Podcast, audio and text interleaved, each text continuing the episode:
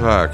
Ich begrüße heute zu unserem ersten äh, Podcast ähm, der Inselwerk Rechtsanwälte in Braunschweig äh, einen Gast, nämlich Herrn Professor Dr. Till Zech. Ähm, Herr Zech ist äh, neben einer Professur an der Ostfalia Hochschule in Wolfenbüttel auch seines Zeichens Steuerberater. Ähm, wir haben heute in unserem ersten Podcast umsatzsteuerrechtliche Probleme vorgesehen.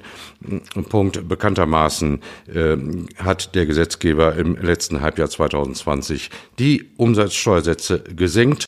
Natürlich insbesondere auch zu Auswirkungen ähm, bei Vergütung für Insolvenzverwalter und oder Treuhänder geführt hat äh, und anhand von einigen Fällen von uns nochmal besprochen werden soll. In dem Fall sind viele Dinge natürlich auch schon klar. Einige aber wollen wir vielleicht hier noch etwas erläutern, da es durchaus Gesprächsbedarf äh, gibt. Ähm, ich selbst bin Rechtsanwalt Jan Körber und hier langjähriger Insolvenzverwalter und wir steigen nun in das Thema ein.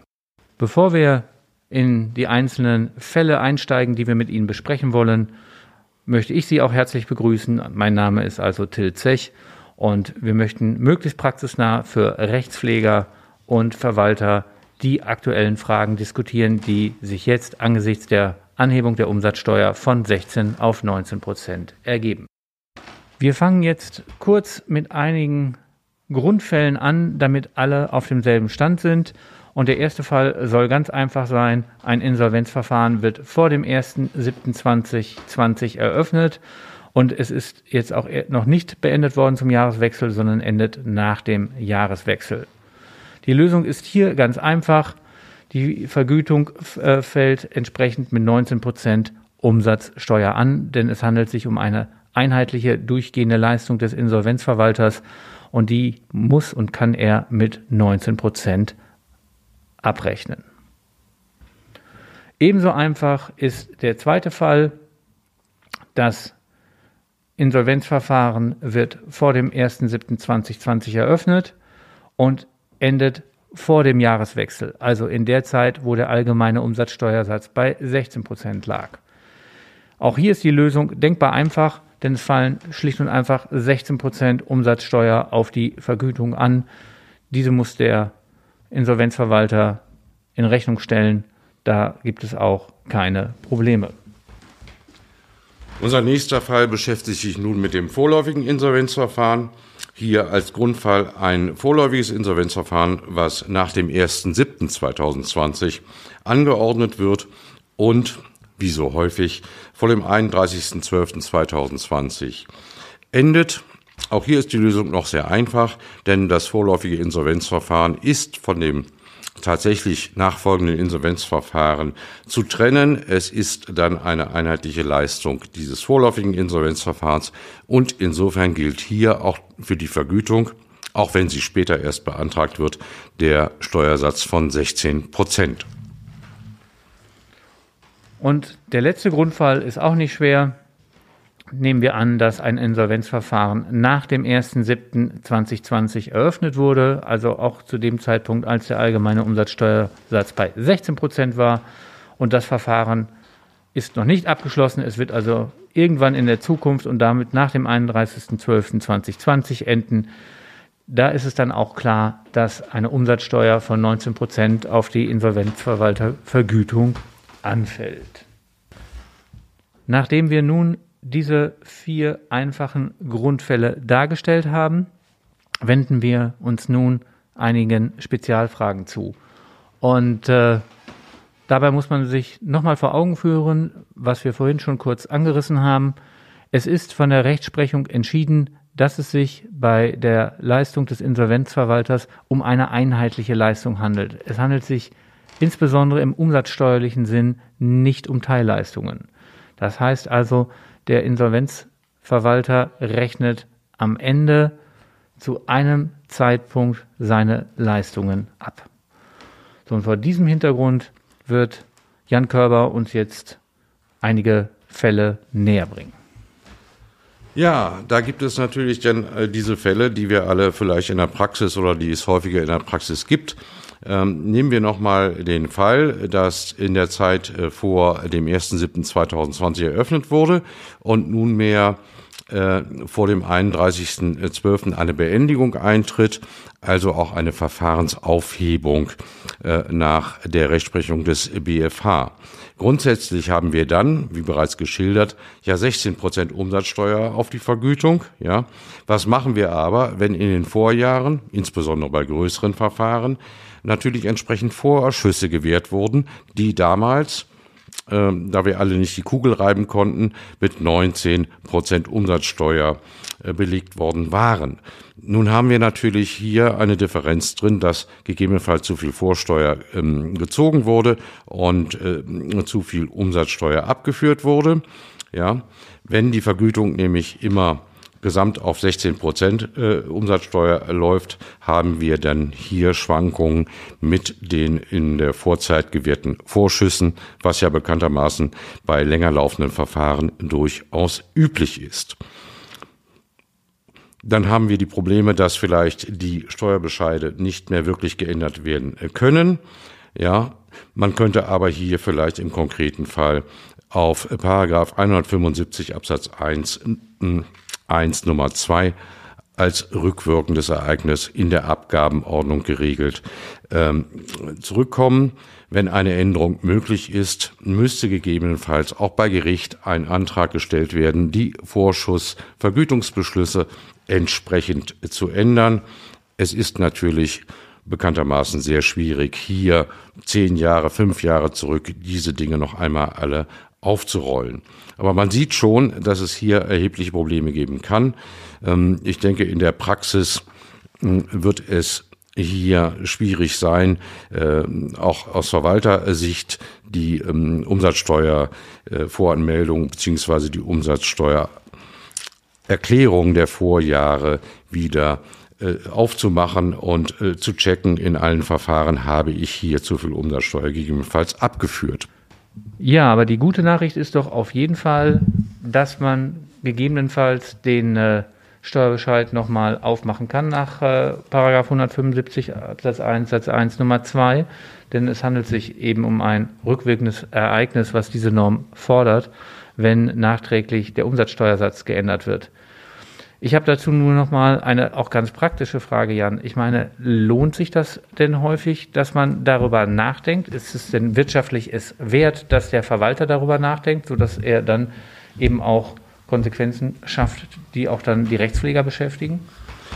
Ja, das ist im Einzelfall schwer zu beantworten. Es hängt hier natürlich auch von der Höhe der Vergütung ab, die Höhe der seinerzeit entnommenen Vorschüsse, ob hier eine äh, wirklich große Abweichung da ist. Ich denke, in der Praxis wird man es so belassen, weil die Schwierigkeit jetzt fünf, acht, neun, zehn Jahre bis zurück, wir kennen bei größeren Verfahren durchaus die Laufzeitlänge, die eben entsprechend äh, groß ist, äh, so dass sich das möglicherweise gar nicht lohnen wird. Im Einzelfall natürlich bei Riesenverfahren äh, könnte das schon von Relevanz sein.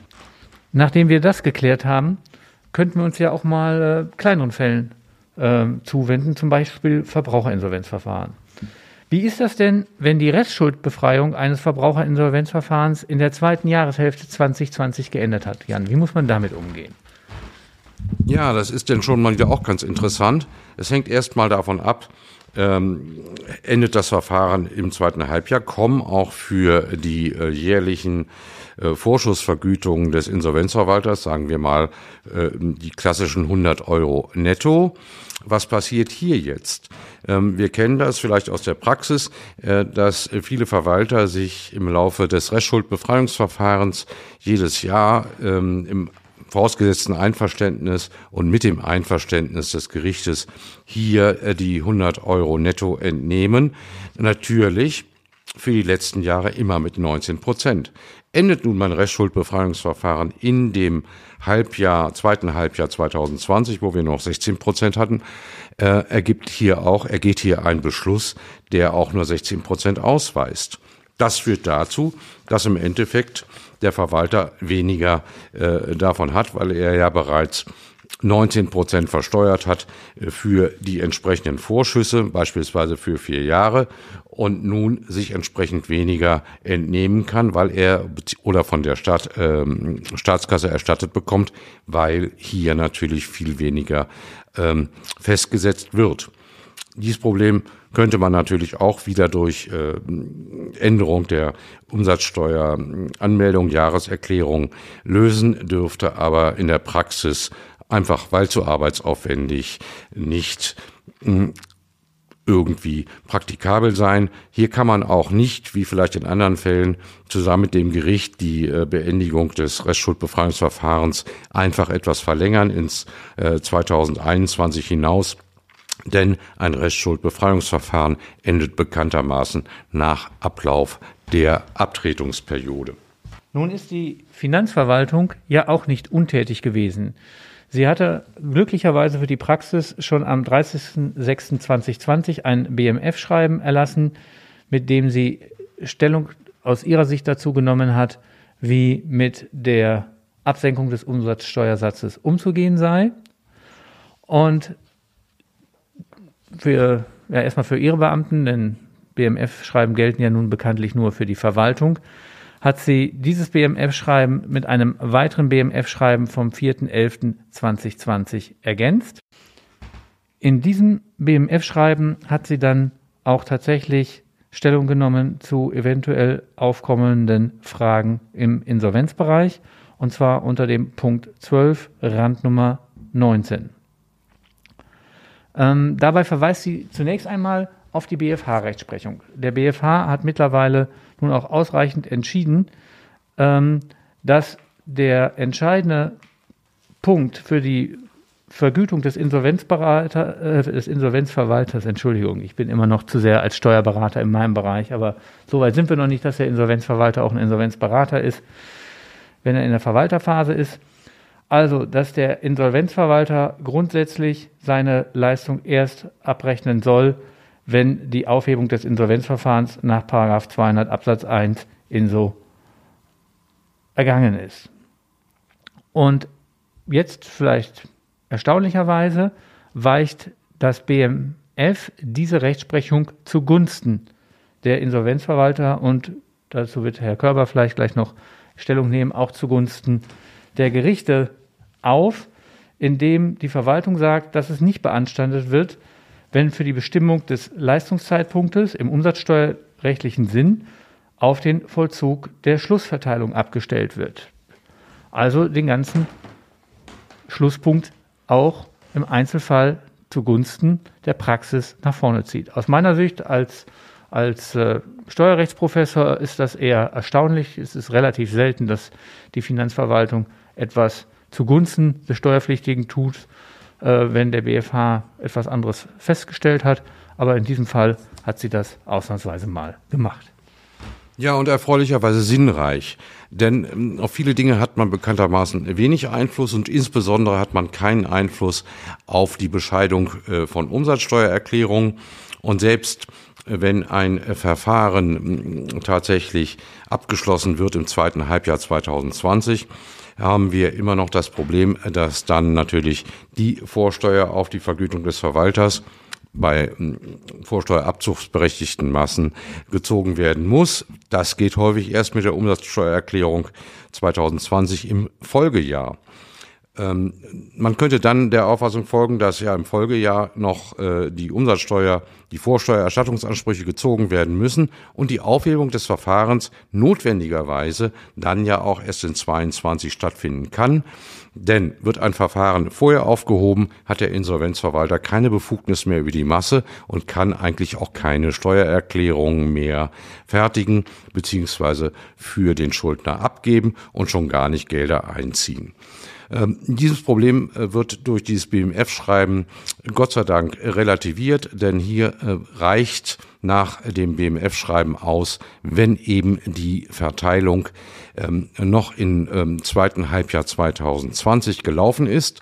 Und es ist dann unschädlich, wenn hinterher der Insolvenzverwalter auch noch im Amt die entsprechende Vorsteuer geltend macht und auch keine Ergänzung beziehungsweise Änderung des Vergütungsbeschlusses wieder herbeiführen muss. was er sonst ja eigentlich müsste, weil eigentlich anzuwendender Steuersatz 19 Prozent wären. Insoweit ist das äh, wirklich eine Erleichterung und führt auch natürlich gerade in massearmen Verfahren dazu, äh, dass der Insolvenzverwalter hier aufgrund der Senkung des Umsatzsteuersatzes mehr Netto vom Brutto hat. Das klingt jetzt schön politisch und soll hier unseren ersten Podcast beschließen. Ja, auch ich bedanke mich für die Einladung. Ich hoffe, es hat Ihnen Freude gemacht und vor allem für Ihre Praxis geholfen. Und wir freuen uns beide, wenn wir uns äh, vielleicht nochmal zukünftig hören bei der einen oder anderen steuerrechtlichen Frage in der Insolvenz. Dankeschön für die Einladung. Bitte sehr.